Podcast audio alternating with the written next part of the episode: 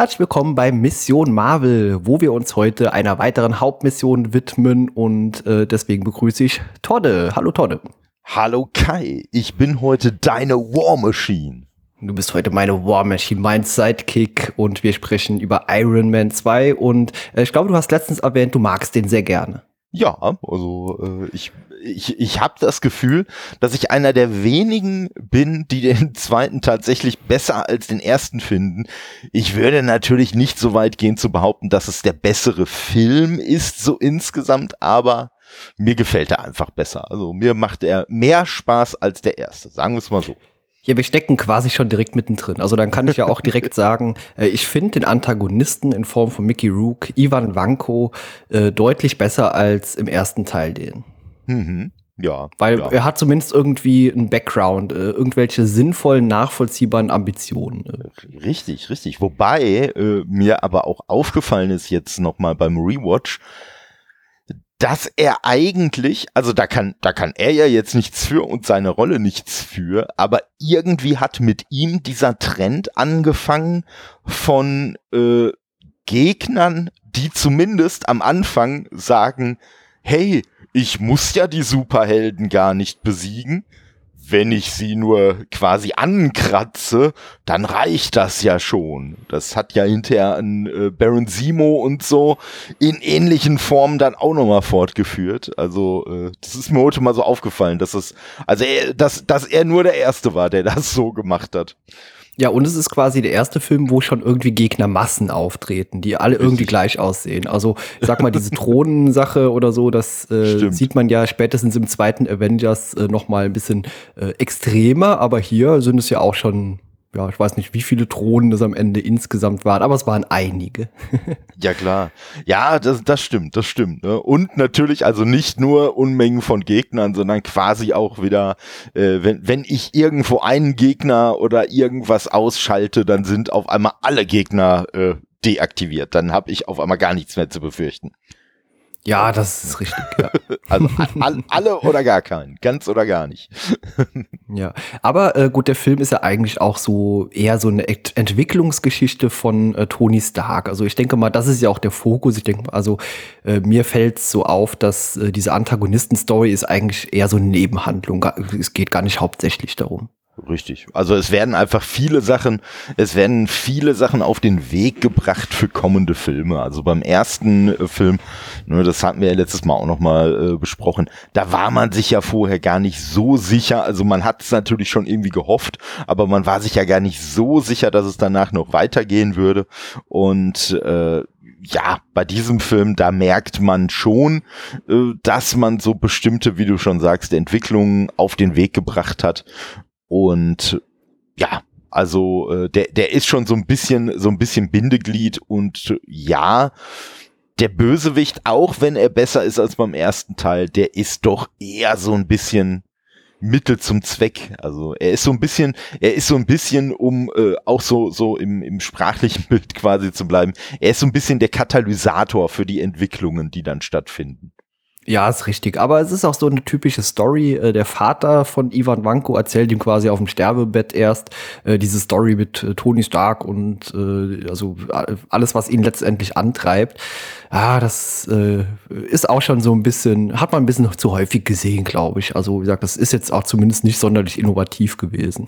nee, vor allen Dingen, vor allen Dingen äh, muss man sagen, ähm, ja, nur dass jetzt vielleicht jemand, der so im Sterben liegt, dass der dann noch mal so reinen Tisch machen will und so, okay, das ist gar nicht so unwahrscheinlich, aber dass derjenige das ungefähr anderthalb Minuten vor seinem Tod macht.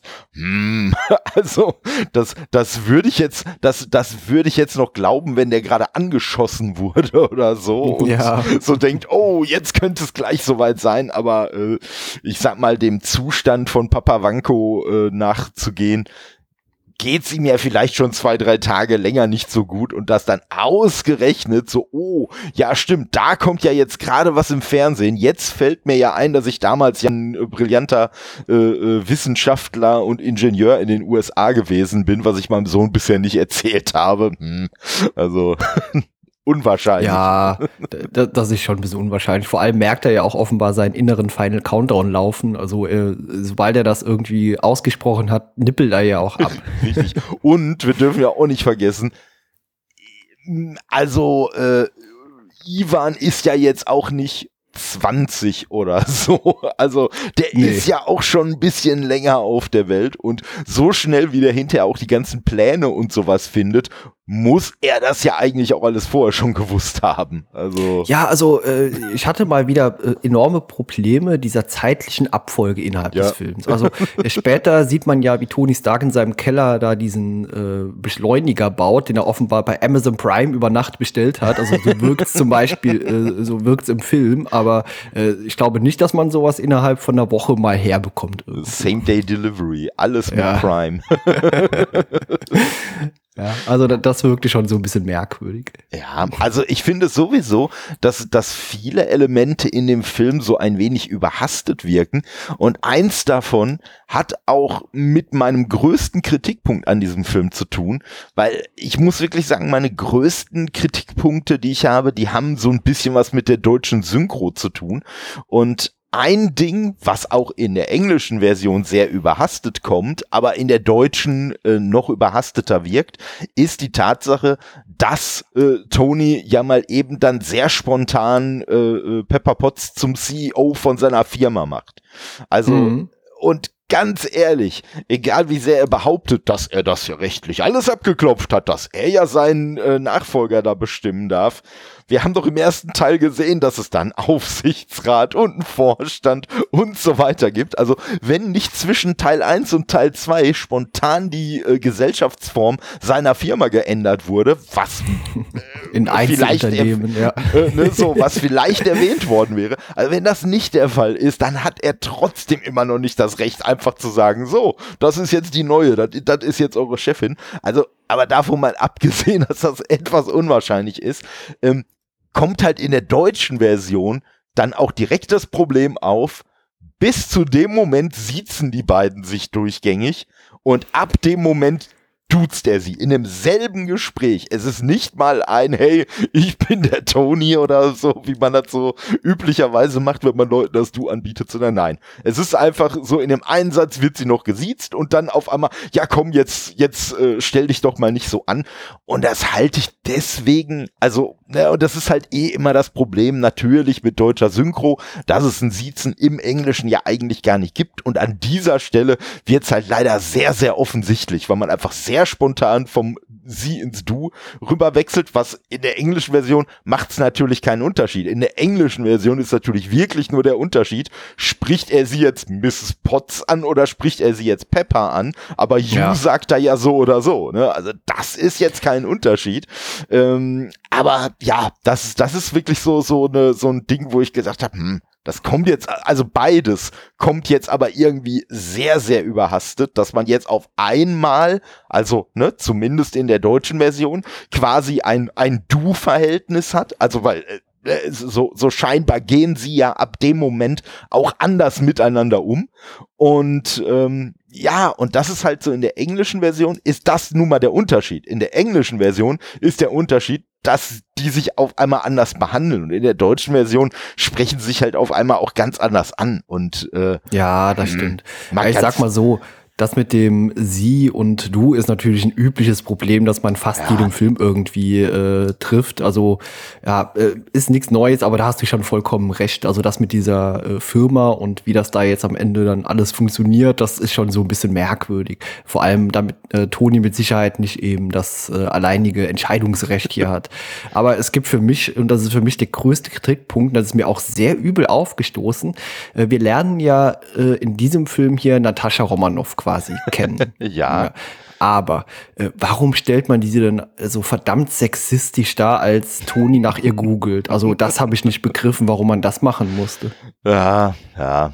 Also ich, ich glaube, ich glaube, dass das ist so ein bisschen, also äh, ja, das äh, da da habe ich auch wirklich so ein bisschen so Ne? Also ich, ich habe mir gedacht, ich habe den Film zwar zu Hause gesehen, aber ehrlich habe ich mir auch in der Szene so gedacht, ey, wenn ich mir den Film jetzt irgendwo in der Bahn oder so angeguckt hätte, hätte ich aber in der Stelle, hätte ich aber mal kurz über die Schulter geguckt, ob nicht irgendwer auf mein Bildschirm guckt. Also, äh, ne, nicht, dass das jetzt irgendwie, ne, äh, äh, irgendwie irgendwie äh, nicht jugendfrei gewesen wäre, das natürlich schon, aber wie du sagst, es ist natürlich schon sehr sexistisch dargestellt und ich glaube, das ist einfach so ein bisschen äh, halt der Tatsache geschuldet, dass man einfach so, ne, weil letztendlich ist das ja alles von Shield her organisiert. Ich denke mal, dass man das einfach von Shield her so platziert hat. Das macht es nicht wusste, besser. Das, nee, nee, das macht es eigentlich noch viel, viel schlimmer. Da, ja. Das stimmt, das stimmt. aber weil man davon ausgegangen ist, wir wollen ja bei Tony Stark landen, finden und wir wissen einfach, das sind die Reize, die wir setzen müssen,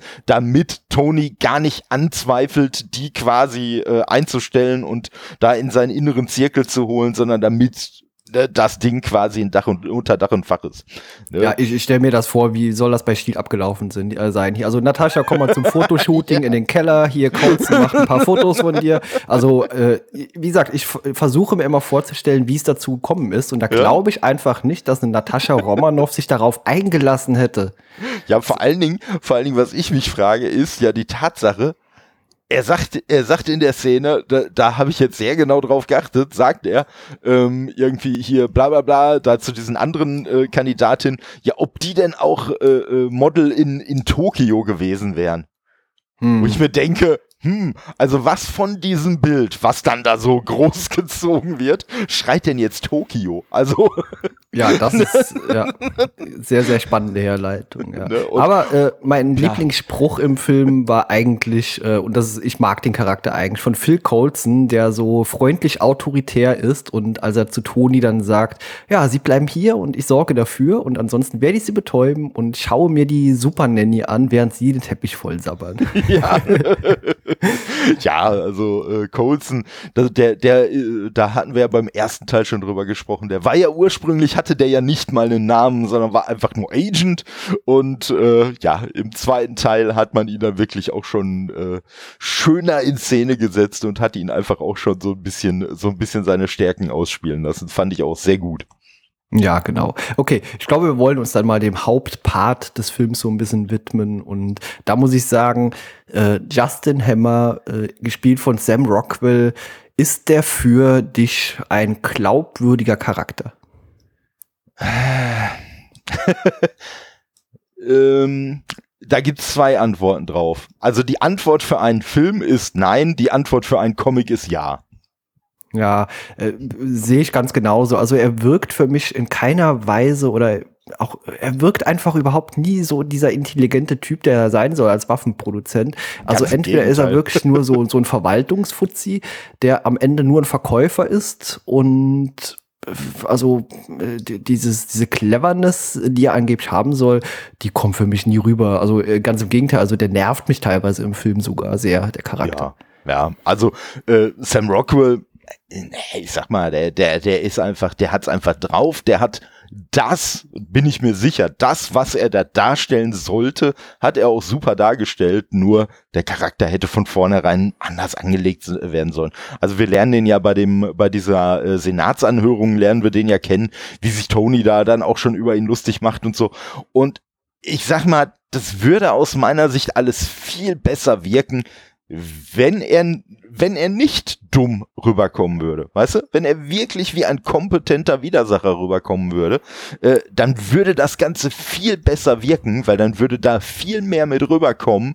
Guck mal, Tony versucht einfach so, Tony ist meinetwegen der Schlagfertigere, ne, und kann den vielleicht so öffentlich vorführen, aber eigentlich hat der Typ ja voll was auf dem Kasten und ja, also ich finde, ich finde, die, die bessere Reaktion von uns als Publikum wäre gewesen, man hätte den Charakter halt wirklich glaubwürdig gemacht und wir hätten sogar ein Stück weit Sympathie und ein Stück weit Mitleid mit ihm gehabt, weil er quasi von Tony die ganze Zeit ja mehr oder weniger wie so ein äh, äh ja, weil Tony ihm gegenüber so so ein Bully mehr oder weniger gewesen wäre. Ja, ja, richtig, ja? genau. Ja.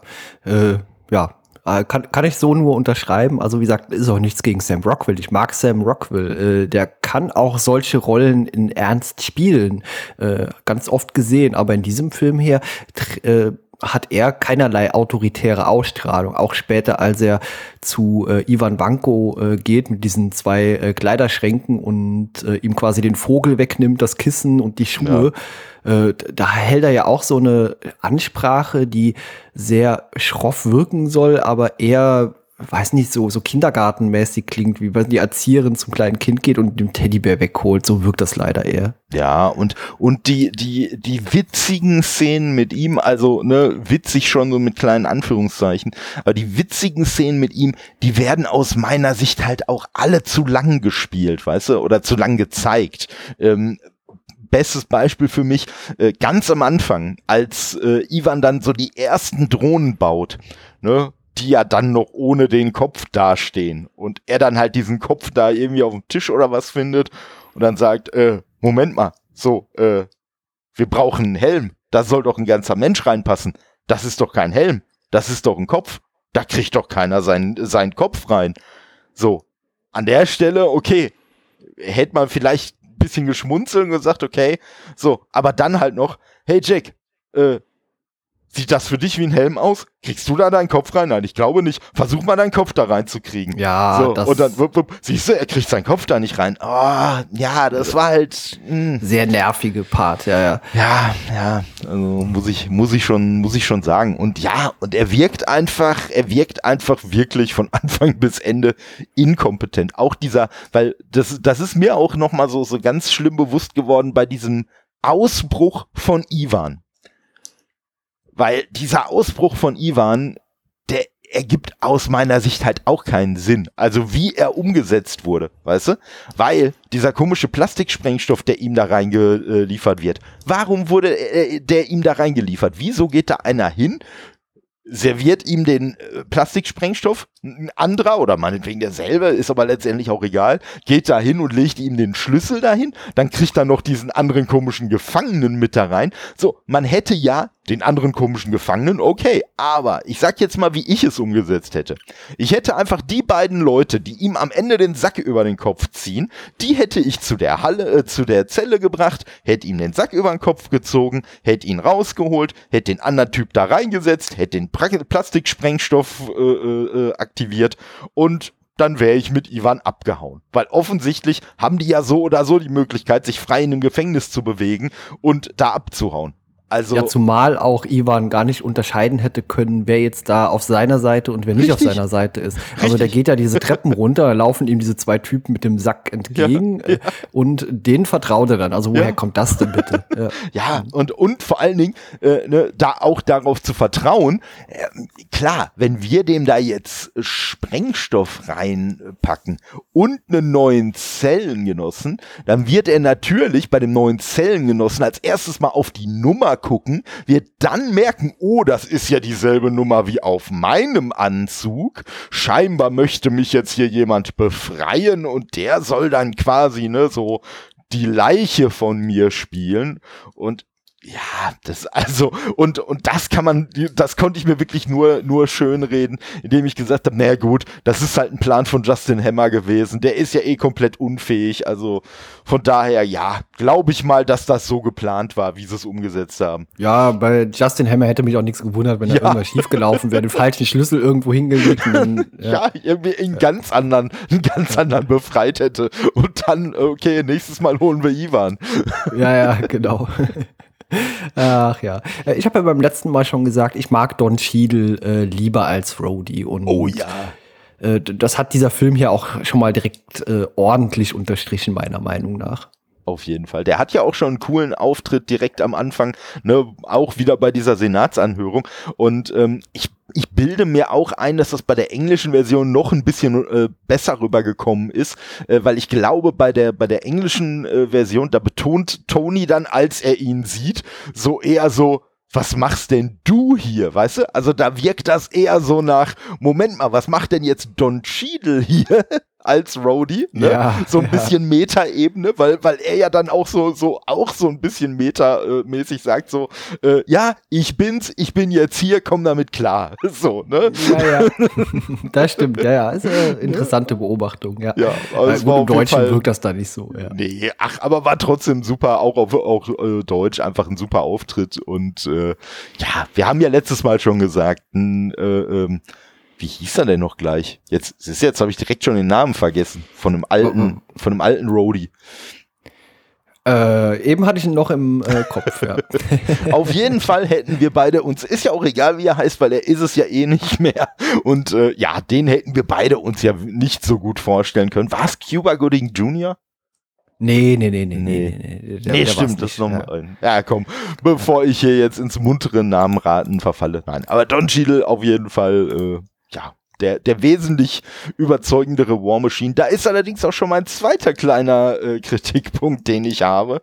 Um zu vervollständigen, das war Terrence Howard. Ah, genau, genau. Äh, so, nee, ähm, und da ist mein zweiter kleiner Kritikpunkt, ähm, weil als dann diese Szene kommt, äh, wo Don Cheadle ihn dann quasi in einem silbernen äh, Iron Man Anzug, also da ist es ja noch ein silberner Iron Man Anzug, ähm, als er ihn damit so so stellt, sage ich mal, äh, dass Tony dann zu ihm sagt irgendwie, äh, bist du sicher, dass du mit so einem Anzug umgehen kannst? Willst du die War Machine sein? So, oh Ja. Leute. Also ich bin ja immer ein Freund davon, Sachen nicht unnötig ins Deutsche zu übersetzen, aber das würde ja nur Sinn machen, dieser Satz, wenn vorher der Begriff War Machine in irgendeinem Zusammenhang mal gefallen wäre, dann würde das Sinn machen. Aber so macht es doch überhaupt keinen Sinn, ihm irgendwie zu sagen, oh, äh, möchtest du jetzt die War Machine sein? Also, Ja, das, da habe ich auch gedacht, wo kommt das denn jetzt her? ja,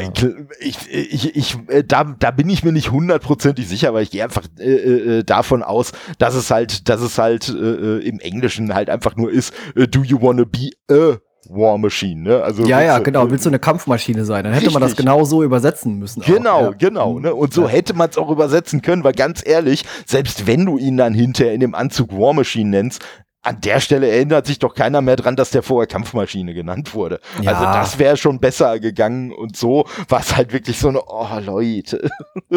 Ja, was mir auch aufgefallen ist, ähm, Mickey Rogue spielt ja Ivan Vanko Schrägstrich Whiplash, aber der Name wird ja nie gesagt. Also der Mhm. wird ja immer nur Ivan Vanko genannt, oder? Richtig, richtig. Ja, das ist aber das, das ist äh, äh, ja irgendwie so ein bisschen das, das Phänomen, was du häufiger dann mal später auch, auch bei so Filmen hast. Nicht nur auf der Marvel-Seite, sondern auch auf der DC-Seite, wo ich weiß gar nicht, ich weiß gar nicht, wie lange es braucht, bis der neue Superman irgendwann mal Superman genannt wird. Hm, Also ich, bin- ich bin mir gar nicht sicher, ob der in den Film wirklich mal aktiv von irgendwem Superman genannt wird. Äh, Der ist ja da auch erstmal nur der Mann aus Stahl halt, ne? Und ja. ja. das haben sie natürlich beim ersten Iron Man pfiffiger gemacht, weil da haben sie es ja so gedreht, dass ja Iron Man irgendwie äh, die Bezeichnung von irgendeinem Nachrichtensender oder von irgendeiner Zeitung oder so äh, war ja irgendwie bla bla bla The Iron Man, äh, wo er dann da gesessen hat, so, oh, Iron Man? Hm, gefällt mir. ne, so. Ja, ja. Und aber dann gesagt, gut, ne? Und es passt natürlich auch zu einem Tony Stark, gerade auch im zweiten Teil, äh, dass er natürlich dann auch mit so einem Selbstbewusstsein da rangeht und dann sagt, so, ich nenne mich jetzt Iron Man und äh, das ist ja, das, das, äh, mu da muss man ja sagen, ähm, so ein bisschen mit, mit Comic-Historie. In den Comics ist es ja schon so, das war ja auch einer der großen Knackpunkte der, von, von Civil War in den Comics, war ja, die Leute sollen ihre Identität verraten. Und ne, das war ja, das war ja am Ende des ersten Films, auch wenn man das heutzutage äh, schon längst vergessen hat, aber das war ja schon, äh, schon eine kleine Sensation, dass sich am Ende dann Tony Stark halt hinstellt und sagt, ich bin Iron Man, ne, deswegen haben sie es ja am Anfang des zweiten Teils auch nochmal wiederholt. Und da setzt er ja mit seiner Stark Expo, setzt er da ja nochmal so extrem einen drauf, indem er nicht nur natürlich völlig selbstverständlich als Iron Man da landet, sich dann da auf der Bühne quasi seinen Anzug ausziehen lässt, sondern dann auch noch dieses, ich sag mal, Fernsehballett dahinter sich hat, die auch alle noch so Iron Man-artige Anzüge äh, oder äh, Dresses anhaben. Ähm, ja, also da merkt man schon, äh, wir befinden uns jetzt nicht mehr in einem Universum, Universum, in dem die Leute ihre äh, Identität irgendwie verschleiern, sondern da geht man im Zweifelsfall sehr offensiv mit um. Ja, das stimmt absolut. Ja. Also das ist mir auch aufgefallen. Ähm, die Entwicklung von Tony Stark in dem Film, äh, gab es da auch Momente, die dich irgendwie genervt haben? Aber ich muss meinerseits sagen, als er hier diesen Kampf hatte äh, mit äh, War Machine, mit Rhodey, äh, das war so eine sehr bisschen anstrengende Phase im Film, weil irgendwie mochte ich den nicht so gerne. Mochtest du die Phase nicht oder den Tony nicht in der Phase? Ja, den, den Toni in der Phase, in dieser Filmphase. Also hm? quasi so diesen Mittelteil, als er dann wirklich so sehr sich selbst quasi aufgegeben hat und hier diesen Alkoholrausch hat auf dieser hm. Party und ah, das, das fand ich schon ein bisschen unangenehm einfach. Ja, also fand, fand ich auch definitiv und äh, ich sag mal, äh, ich fand, sie haben es aber trotzdem nicht so richtig gut rausgestellt, selbst bei dieser Party-Kampfszene. Ähm, ja, also, ähm, also zum einen finde ich, haben sie dagegen, wenn man sich überlegt, wie besoffen Tony vorher war, fand ich es irgendwie schon sehr spannend, dass er auf einmal, dass man von seinem Suff auf einmal gar nichts mehr gemerkt hat, als er gegen Rody gekämpft hat. Und ähm, zum anderen äh, würde ich halt sagen, ähm, ja, ich finde, also auch da ähnliches Problem wie mit Justin Hammer. Ich, äh, also mir war er in der, in der, äh, äh, ja, ich sag mal so, in der Phase fand ich ihn auch un, äh, grundsätzlich eher unangenehm, bisschen anstrengend, bisschen unsympathisch. Aber es, sie haben es nicht so weit zementiert, als dass man jetzt bei der Partyszene, also so habe ich es zumindest empfunden, äh, so richtig zu Rody gehalten hätte sondern nur. Ja, das stimmt. Also klar, äh, wir haben ja beim letzten Mal schon erwähnt, Tony Stark ist an sich, wenn man jetzt äh, das Ganze aus der Welt selbst sieht, als Person, die mit ihm zu tun hat, ist kein sympathischer Charakter. Das ist, glaube ich, ein sehr, sehr unangenehmer Mensch und äh, wir finden den nur cool, weil er, ja, sag mal, coole Dinge tut, aber ich glaube, für seine Mitmenschen ist er ein ziemliches Arschloch. Ja, das kann man auf jeden Fall so stehen lassen. Ja, und äh, dann finde ich so aus der Welt gesehen, Rhodey natürlich äh, die deutlich sympathischere Person, auch von, vom Auftritt her. Ja klar, und vor allen Dingen muss man ja überlegen, ne, jetzt mal abgesehen davon, dass das hier das MCU ist und ein Superheldenanzug und so, aber ich habe einfach mal so überlegt bei der Party, so, stell, stell dir mal zum Beispiel aus deutscher Sicht, die Amis hätten das vielleicht gar nicht so schlimm gefunden, aber schau dir mal, stell dir mal aus deutscher Sicht vor, äh, statt einem Ironman-Anzug hätte der dasselbe mit einem Revolver gemacht, mit einer scharfen Waffe. Ja, so, richtig. Ne? Ja. Äh, so, dann äh, äh, hätte da irgendwelche Flaschen abgeballert und weiß ich nicht was und irgendwie ein Loch in irgendeine Wand geschossen. Da hätten alle gesagt, ey, was ist das denn für ein Psycho? Nehmen dem die scheiß Waffe weg. Ne? Und äh, ja, ich fand halt wirklich so, so das. Ja, klar, er hat jetzt auch ein bisschen so eine, so eine besoffene Party-Crowd dabei gehabt, die sowas vielleicht auch noch ein Stück weit eher abfeiern würde tatsächlich. Aber äh, ja. Fand ich ein bisschen schwierig, aber ich fand's grundsätzlich cool, dass sie damit äh, ja so ein bisschen sein, sein Alkoholproblem, was er in den Comics ja äh, offensiver hatte, dass sie das damit zumindest mal auch so ein bisschen äh, äh, andeuten wollten. Und ich war mir auch lange nicht sicher, ich bin mir auch im Moment äh, nach wie vor nicht sicher, weil ich in den Comics von Iron Man auch nicht so tief drin stecke.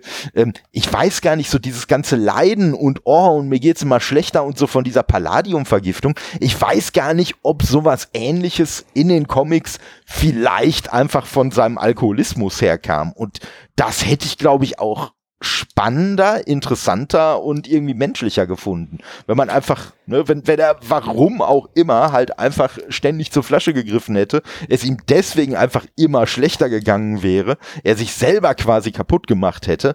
Ähm, aber gut, dann hätten natürlich auch andere Elemente aus dem Film nicht funktioniert. Ja, gut, also sein Alkoholismus oder so wie es zumindest gezeigt wird, der spielt ja auch letztendlich später im Film überhaupt keine Rolle mehr. Da wird überhaupt Richtig. nicht mehr drauf eingegangen. Und äh, sagt das mit der Palladium-Vergiftung, das hätte man meiner Meinung nach noch ein bisschen mehr herausarbeiten können. Also vielleicht noch ein, zwei Untersuchungen noch. Hier, es sieht wirklich schlecht aus, Toni. Also äh, ich sag mal höchstens noch drei, vier Monate, dann bist du am Arsch. Dann hätte das irgendwie auch vielleicht ja, ich sag mal, seine Handlungen ein bisschen besser nachvollziehbar gemacht, meiner Meinung nach. Aber später äh, hat er auch das keine Rolle mehr gespielt. Er hat eben diesen, diesen Partikelbeschleuniger in seinem Keller mal schnell über Nacht aufgebaut, äh, hat dann dieses äh, angeblich nicht synthetisierbare Material einfach dort jetzt doch synthetisiert. Also, wie, wie gesagt, einfach so von heute auf morgen mal und äh, was auch ein bisschen merkwürdig war, das wirkte auch wie so eine Plot-Device ähm, von seinem Vater Howard Stark äh, sieht man ja in dieser Rückblende dieses Modell der Expo von, was mhm. war es, 74 oder irgendwas. Und ja, ja. das steht ganz zufällig dann äh, abgedeckt in diesem Büro, in dem auch ganz zufällig dann äh, Pepper Potts sitzt und arbeitet. was macht das Ding denn da? Das hätte man doch vermutlich in irgendeinen Keller, in irgendein Lager gestellt oder einfach vernichtet danach. Ja, aber äh, ich sag mal, das, das ist so ein, das ist so ein wiederkehrendes Element bei dem Film. Ich sag mal, äh, äh, Papa Wanko hat da in seiner, in seiner Bruchbude halt die, die Pläne vom Ark Reaktor liegen. Äh, Pepper hat halt die Stark Expo bei sich. Äh, Tony, Tony hat irgendwie die, den Prototypen vom Captain America Shield. Ja, es liegt einfach ja. in der Welt, äh, ich sag mal, wenn du da zweimal nicht hinguckst, wo du hinläufst, stolperst du über irgendwelche Relikte von Superhelden oder äh, irgendwelchen anderen berühmten Leuten. Das ist einfach ja, so. Das, das fand ich übrigens schön und das wird einem auch nur klar, wenn man die anderen Filme dann irgendwie kennt. Also es gibt Anspielungen auf Thor, dass Colson nach äh, Mexiko abberufen mhm, wurde genau. eben und dann gibt's Anspielungen ähm, auf Peter Parker und das war mir früher überhaupt gar nicht bewusst. Das hatte ich irgendwo mal durch Zufall gelesen, dass dieser kleine Junge am Ende, der sich quasi dort vor dieser äh, Rüstung aufbaut und hier äh, Mini Iron Man spielt, dass das Peter hm. Parker sein soll. Ja. Aber das, wie gesagt, das sind so Sachen, die werden einem erst klar, wenn man die Filme Jahre später nochmal sieht, nachdem man alle anderen zukünftigen Filme gesehen hat. Ja, ja. Ja, und das ist natürlich, und das ist natürlich auch nochmal äh, äh, ein lustiger Zufall.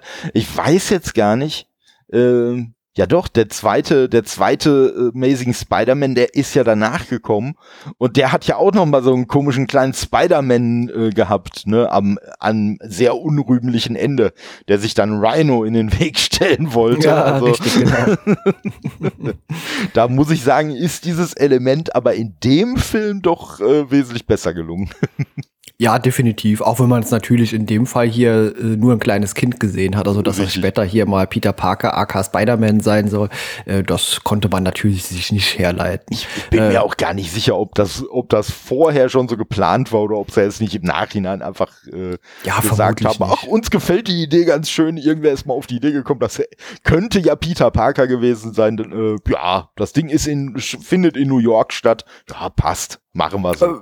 Äh, ist ein schönes Worldbuilding. Also auch wenn man es nach, im Nachhinein erst entschieden hat, hat das für mich gepasst. Und ich muss was beichten, ich habe Stan Lees Cameo-Auftritt verpasst. Ich weiß nicht, wo der war.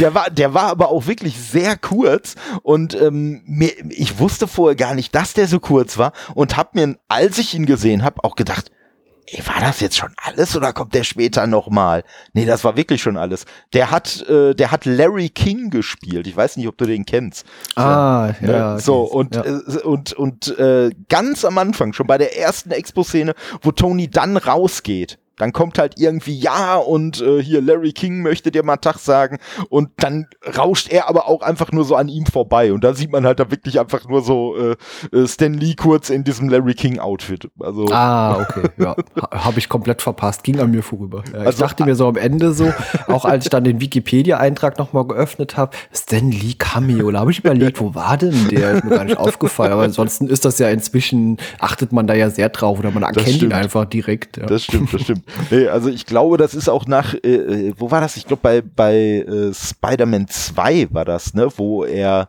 wo er dann irgendwie die eine Frau da vor dem herabfallenden Trümmerteil da weggezogen hat, ne? Ja, ja, kann sein. Ich ja, habe nicht mehr genau in das, Erinnerung. Das war ja auf jeden Fall auch ein sehr kurzes Cameo, was man sehr hätte übersehen können, wenn man nicht drauf geachtet hat. Und ja, das jetzt war ähnlich, war ähnlich kurz. Also äh, ja. Das, äh, ja. Aber ich kann mir auch ehrlich gesagt nur vorstellen, dass die Szene an sich länger war und dass sie die irgendwie für den, für den Film einfach zusammengeschnitten haben. Weil der hat halt noch nicht mal Text oder so, der steht halt einfach nur da. Ja, das stimmt. Äh, um was Positives noch über äh, Natascha Romanoff zu sagen, beziehungsweise ich mag die Charakter ja sowieso sehr gerne, auch wenn die Darstellung von ihr manchmal ein bisschen, naja, hinterfragenswürdig ist. Aber am Ende als Happy Hogan und sie da dieses, äh, diesen Firmensitz von Hammer Industries betreten, das ist so irgendwie so die lustigste Szene, als er ja. da vorne diesen Typen da so in fünf Minuten irgendwie platt macht und sie einfach so hinten durchrauscht. Ja, ja, ja und sie irgendwie in der Zeit, in der er da den einen so mit Mühe und Not schafft, irgendwie gefühlt 20 Typen aus dem Weg schafft. Also, ne? Ja, am Ende noch so sagt, ich habe ihn geschafft und dann so ja. diesen Flur entlang guckt und hinten im Hintergrund sieht man noch irgendwo einen rumhängen. Ja, ja, ja also äh, nee, das, das war auf jeden Fall auch äh, richtig super und äh, muss man auch sagen, ne? Also Happy äh, äh haben sie halt ab dem Film auch einfach äh, ähnlich wie Agent Coulson einfach viel cooler noch in, in äh, Szene gesetzt. Ne? Und äh, ja, wirklich schön so als als Comic Relief äh, Charakter äh, etabliert und das macht vielleicht auch so einen Justin Hammer noch mal so viel unerträglicher, dass sie es zum Beispiel mit einem Agent Coulson in diesem Film so gut gemacht haben und mit dem Happy Hogan so gut gemacht haben.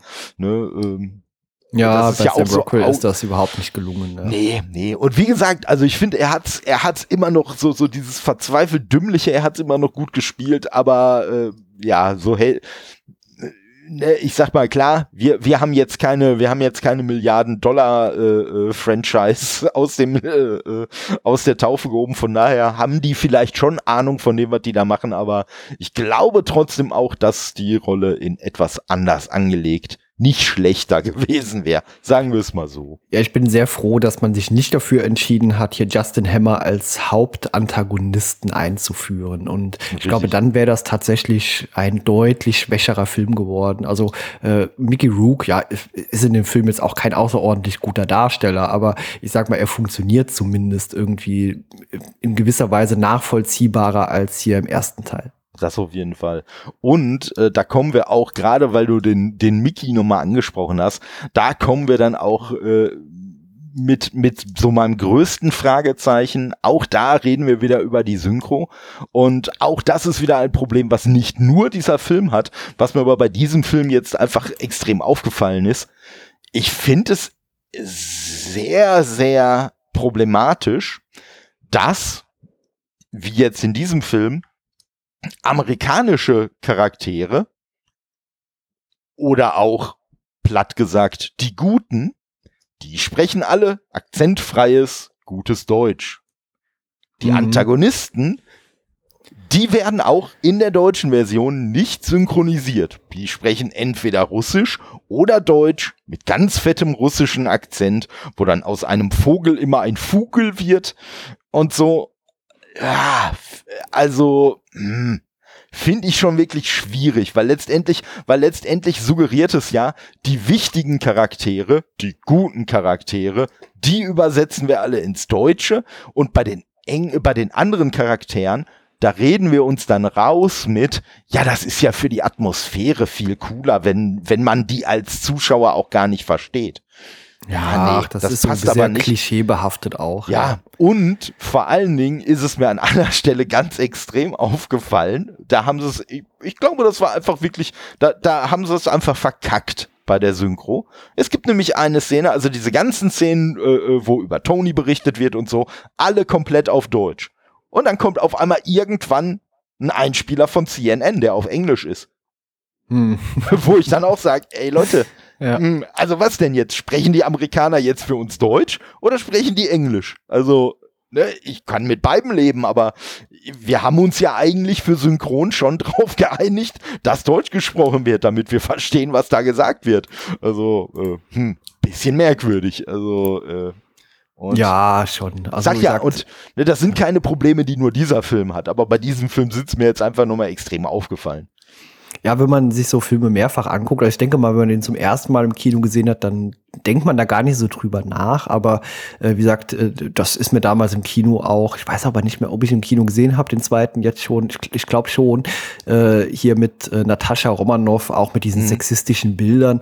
Äh, das wird mir, äh, das, das stößt mir erst jetzt so richtig sauer äh, auf, wenn man sich das nochmal in Ruhe anguckt und auch drüber nachdenkt. Und wie gesagt, warum hat man das denn gemacht? Also äh, auch aus Metasicht gesehen, äh, hätte man das nicht machen müssen, denn äh, Toni war auch bevor er diese Bilder gegoogelt hat, schon sehr angetan von ihr, also auch von seiner, ihrer Camp Kampffähigkeit da im Ring gegen Happy. Also ja. ja. und ich sag mal, ne, Scarlett Johansson, ob, ob man den, äh, ob man da jetzt unbedingt so einen Unterwäscheshot präsentieren muss, die ist halt auch so keine schäbige, ne? Also äh, das ist Wie ja gesagt, ich, so. ich hab, glaub einfach nicht, dass eine Natascha Romanoff das hätte machen lassen mit sich. Deswegen, das passt irgendwie zu dem Charakter auch nicht, dass die da irgendwo so, so, so ein Fotoshooting mit Reizwäsche hat machen lassen. Das, nee. Ja, ja und vor allem, wie gesagt, also äh, ich sag mal, äh, äh es war halt nicht nötig. So, ganz ehrlich. Es ist total unnötig, aber das würde uns auch bei anderen Marvel-Filmen noch häufiger begegnen. Also ja, das wurde ja, ja. gefühlt erst später irgendwann mal ein bisschen besser, aber äh, ich glaube, da werden wir noch häufiger drüber diskutieren, über die Darstellung. Auf jeden Fall, auf jeden Fall. Und ich glaube, was beide Aspekte angeht, ähm, und das meine ich jetzt gar nicht entschuldigend, aber sowohl was diesen Aspekt mit dem Sexismus angeht, als auch äh, ja, mit dieser schwierigen Darstellung von äh, anderssprachigen Charakteren, sage ich mal, ähm, äh, ich, äh, da, da ist natürlich ein Teil der Lösung, weil du sagst selber, im Kino ist dir das auch nicht so negativ aufgefallen, mir auch nicht.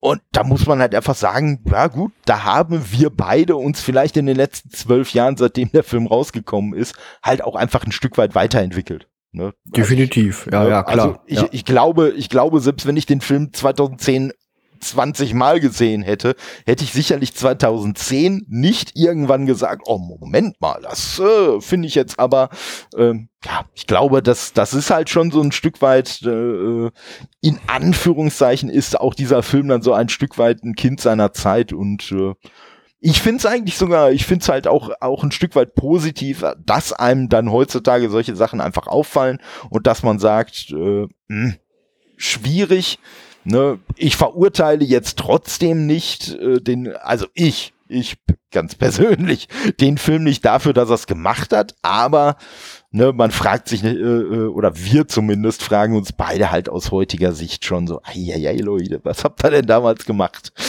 ja, ne, man darf Dinge auch durchaus kritisieren und ich glaube, dass hier diese Darstellung, die muss man sogar kritisieren. Ja. Ich schätze mal, vielleicht ist das sogar äh, Marvel bzw. Disney später selbst aufgefallen und die haben da eben verschiedene Dinge dann geändert oder ein bisschen besser gemacht in aktuelleren Filmen und äh, das muss man ihnen ja zumindest zugute halten, dass man das nicht weiter durchgezogen gezogen hat. Weil das wäre sonst teilweise auch heutzutage im Kino ein bisschen schwer erträglich, wenn man das immer noch so hätte. Richtig, richtig. Ne? Und äh, ja, und ähm, hm, wo wir gerade bei dem Thema noch sind, äh, wie, wie gefällt dir denn die, die Darstellung von Pepper Potts, insbesondere so der Aspekt, dass sie ja jetzt die neue Chefin ist? Findest du das überzeugend äh, dargestellt?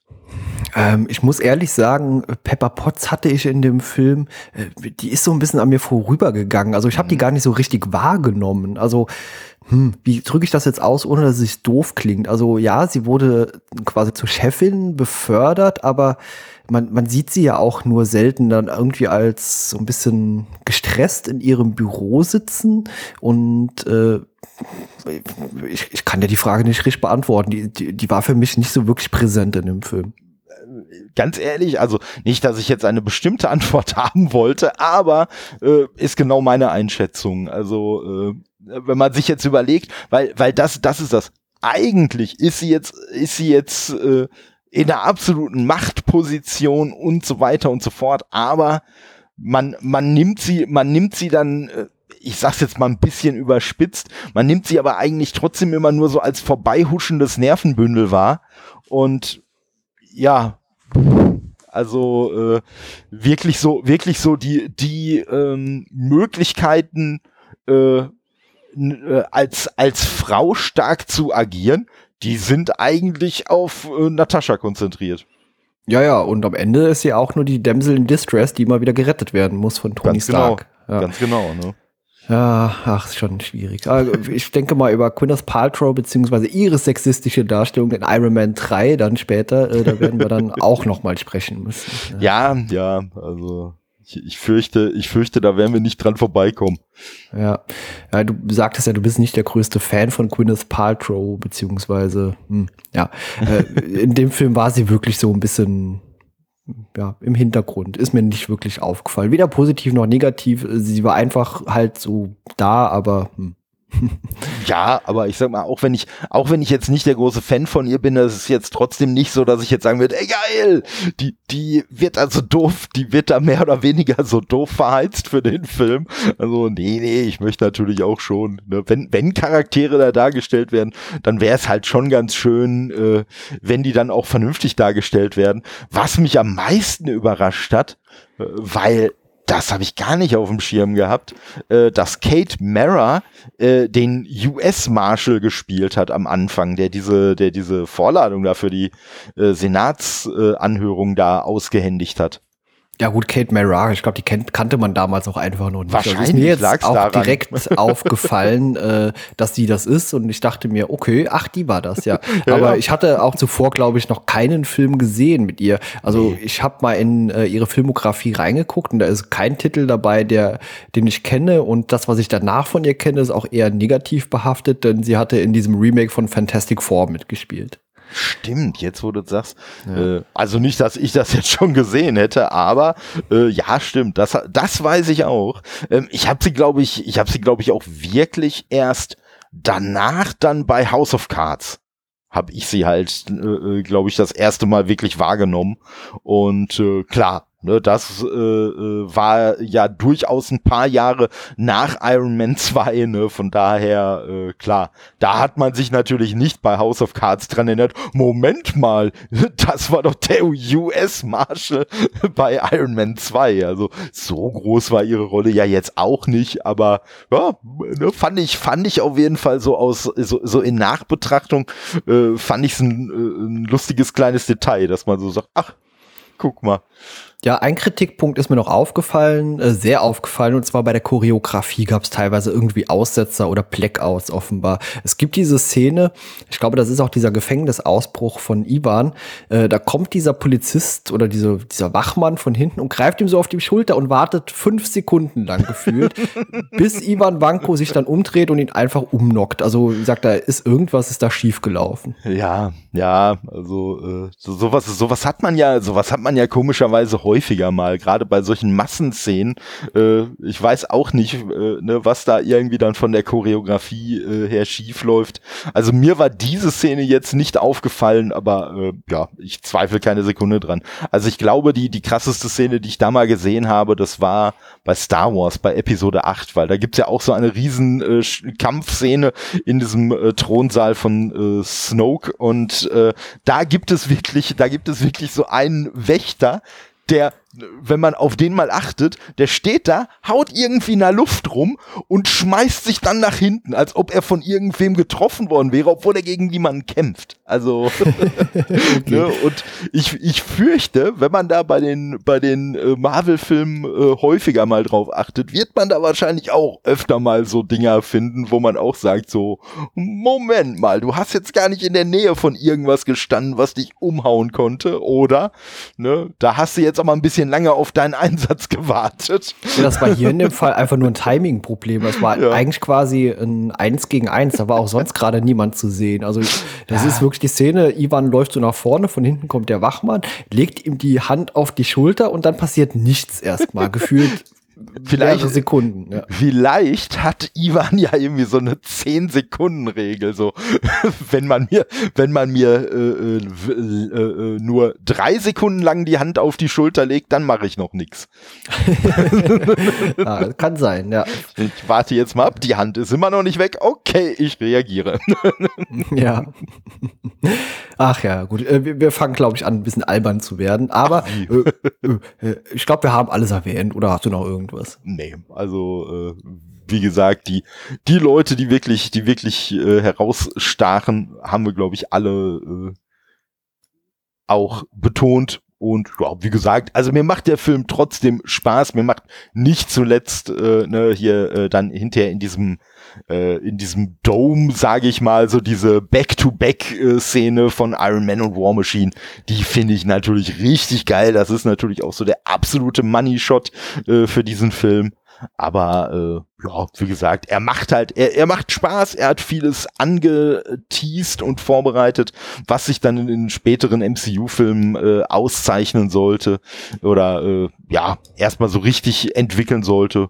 Und ja, ja, deswegen freue ich mich auch sehr auf die Besprechung von Iron Man 3, den ich oh, sogar ja. noch ein bisschen lieber mag. Okay, okay. Ich, ich, muss, ich muss zugeben, Iron Man 3 habe ich, glaube ich, als einzigen von den Iron Man-Filmen bisher nur einmal gesehen und das war halt wow, im Kino. Okay, mhm. okay, also, das wird dann umso spannender. Ja, und, und dazu, dazu kann ich schon mal anteasen, ich finde den nicht mal scheiße oder so. Es war halt einfach irgendwie, es hat sich halt nie ergeben, dass ich gesagt habe, oh ja, ich möchte jetzt mal Iron Man 3 gucken. Also. Hm, ja gut, wir werden ich da auf den Rewatch auch, sprechen. Genau, und ne, deshalb bin ich auf den Rewatch auch nochmal doppelt und dreifach gespannt, weil wie gesagt, bisher habe ich nur einmal gesehen. Ja, okay, super. Ja, dann äh, freue ich mich da umso mehr drauf, das äh, mit dir zu besprechen demnächst. Deswegen an der Stelle vielen Dank, Todde. Hat mir Spaß gemacht, über Iron Man 2 mit dir zu sprechen und an alle anderen dann bis zum nächsten Mal. Tschüss. Ciao.